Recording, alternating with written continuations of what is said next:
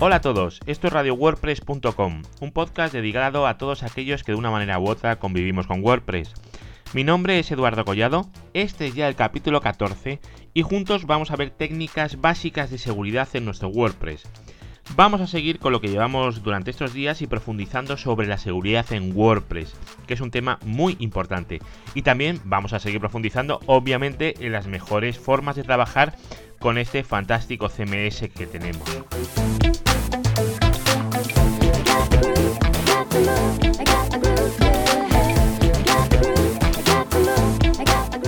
Muy curioso. Hay mucha literatura sobre WordPress, muchos tutoriales, muchísimo de todo. Pero a la hora de profundizar un poco ya no hay tanto. Yo hablo de profundizar un poco, vamos, un poquito, no una barbaridad. Al WordPress le pasa lo mismo que a Windows. Todo el mundo sabe hacer lo mínimo, pero si le pides un poquito más, ya hay muy poquita gente que sepa hacerlo y que se mueva con soltura. O todo el mundo sabe configurar un directorio activo o un exchange en condiciones, ¿no verdad? Pues eso mismo le pasa a WordPress. Todo el mundo sabe crear un post, crear una página, insertar, poner, escribir un comentario, cambiar un tema. Cosas así básicas sabe hacerlas todo el mundo. Pero a la hora de cómo implementar seguridad en un WordPress o cómo trabajar con WooCommerce o cosas un poquito ya más sofisticadas, la gente ya se, se echa un poco atrás y ya no saben tanto. Y es ahí donde entramos nosotros para intentar profundizar en todos aquellos aspectos que no son quizás los más estándar, ¿vale? Eh, ya os digo, instalar un WordPress es sencillo, securizarlo también es sencillo, pero es como todo, hay que saberlo hacer. Así que bueno, si eres de aquellos que tienes la parte básica controlada, sabes manejar un WordPress bien y tal, pero eres de los que no saben hacer una securización de un WordPress, en 10 minutos vas a pasar al otro bando y vas a ser de los que ya saben securizarlo. Así que vamos para allá.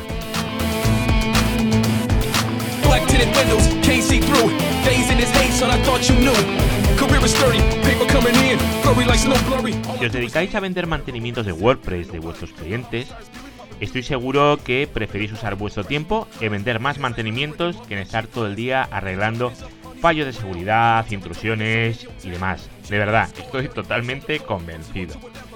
Cuando instalamos un WordPress, un tema o un plugin, podemos estar instalando sin saberlo cosas que no queremos.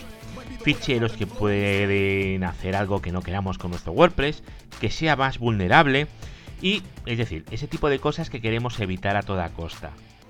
Cada uno puede hacer lo que quiera, faltaría más, pero cuando toméis un nuevo WordPress para instalarlo o para mantenerlo, Además de seguir los pasos ya vistos en el podcast de todo el trabajo previo con contraseñas que lo vimos el otro día, los backups y demás, podéis avanzar un poquito más en la securización, securizarlo más, impidiendo el acceso a ficheros que no deban de estar en vuestro WordPress.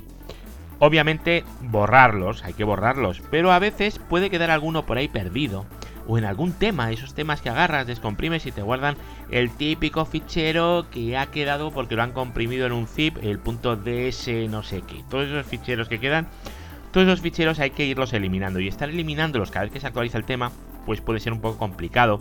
O te puede pasar también con un plugin o puede pasar con muchas cosas, ¿vale? Entonces lo que vamos a hacer es bloquearlo también con el htaccess, ese maravilloso fichero, el .htaccess que sirve para hacer todo este tipo de cosas.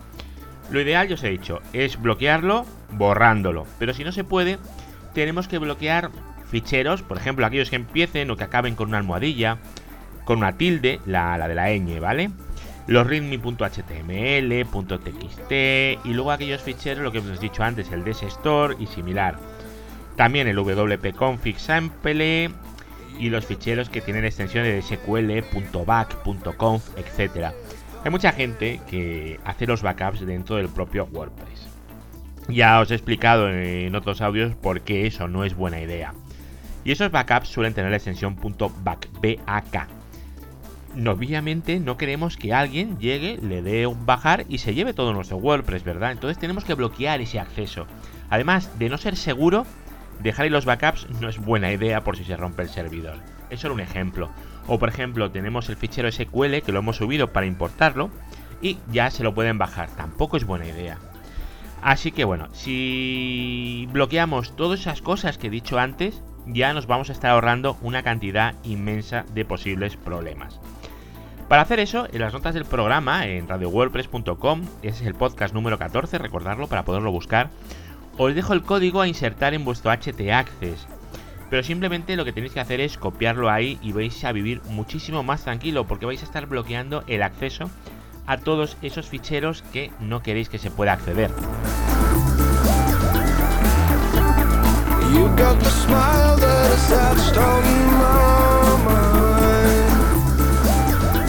Pero ese HT Access tampoco hace milagros. Si nosotros tenemos un montón de temas y plugins que no utilizamos, pero los tenemos instalados, todos esos plugins y temas nos pueden generar problemas. Así que lo que tenemos que hacer es borrarlos.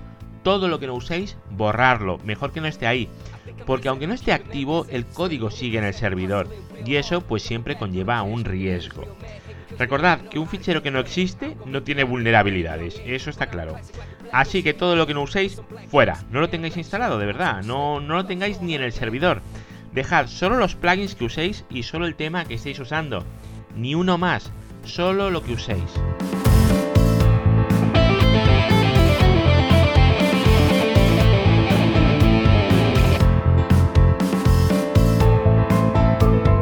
Pero todo esto está muy bien si hemos seguido las recomendaciones que os hice en el capítulo en el que hablábamos sobre el mantenimiento de contraseñas. Pero si alguien ha conseguido acceso a vuestro panel de WordPress porque no habéis seguido las recomendaciones de contraseñas o por cualquier otra cosa, ¿vale? Esto tampoco os va a salvar la vida. Algo que tampoco nos va a salvar la vida, pero que va a hacer más difícil a quien haya entrado en nuestro WordPress hacernos daño, es impedir la modificación de ficheros desde los editores del panel de WordPress. Si vais a los temas o a los plugins en WordPress, vais a ver que hay un enlace que pone editar. Desde ese enlace podéis eh, editar los ficheros que están en vuestro WordPress, los ficheros que componen los temas y los ficheros que componen los plugins. Eh, a mí esto me parece peligrosísimo, la verdad. Puede ser cómodo porque en un momento determinado entras ahí lo modificas, pero es peligroso porque puede haber cualquier cambio y ya está hecho, se pierde el rastro. O sea, si no utilizáis un, controlador de versiones, un JIT o algo parecido, y lo hacéis todo así, a lo bruto, directamente en el servidor, podéis tener problemas, ¿vale? Pero a ver, el editor online de WordPress tiene una cosa muy buena y es que se puede deshabilitar con una miserable línea en el wp-config.php. En las notas del programa os dejo la línea en cuestión, ¿vale? Para que podáis incluirlas en vuestro fichero wp-config.php. Pero bueno, la línea básicamente lo que hace es un define, define, como siempre. Abrimos paréntesis, comillas y pone disallow-file-edit. Es decir, no permite la edición de ficheros y luego le pone true. Es una constante que vamos a definir a true. Vale, al definir esta línea van a desaparecer los enlaces de editar, tanto en la sección de temas como en la de plugins. Obviamente, si necesitáis editar ficheros desde ese lugar y lo vais a hacer desde el navegador, lo único que tenéis que hacer es quitar esa línea o más fácil, comentarla. Recomendar que, recordar que para comentarla, comentarla simplemente ponemos una almohadilla delante y ya está. Y para descomentar simplemente quitamos esa almohadilla.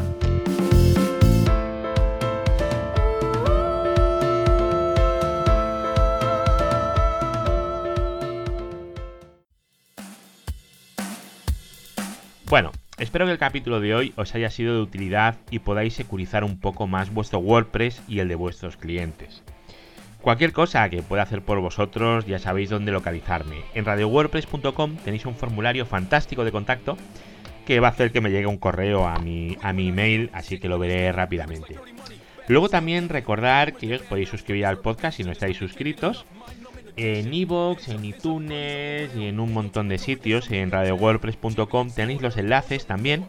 También os podéis suscribir directamente con un cliente de podcasting, no hay ningún problema.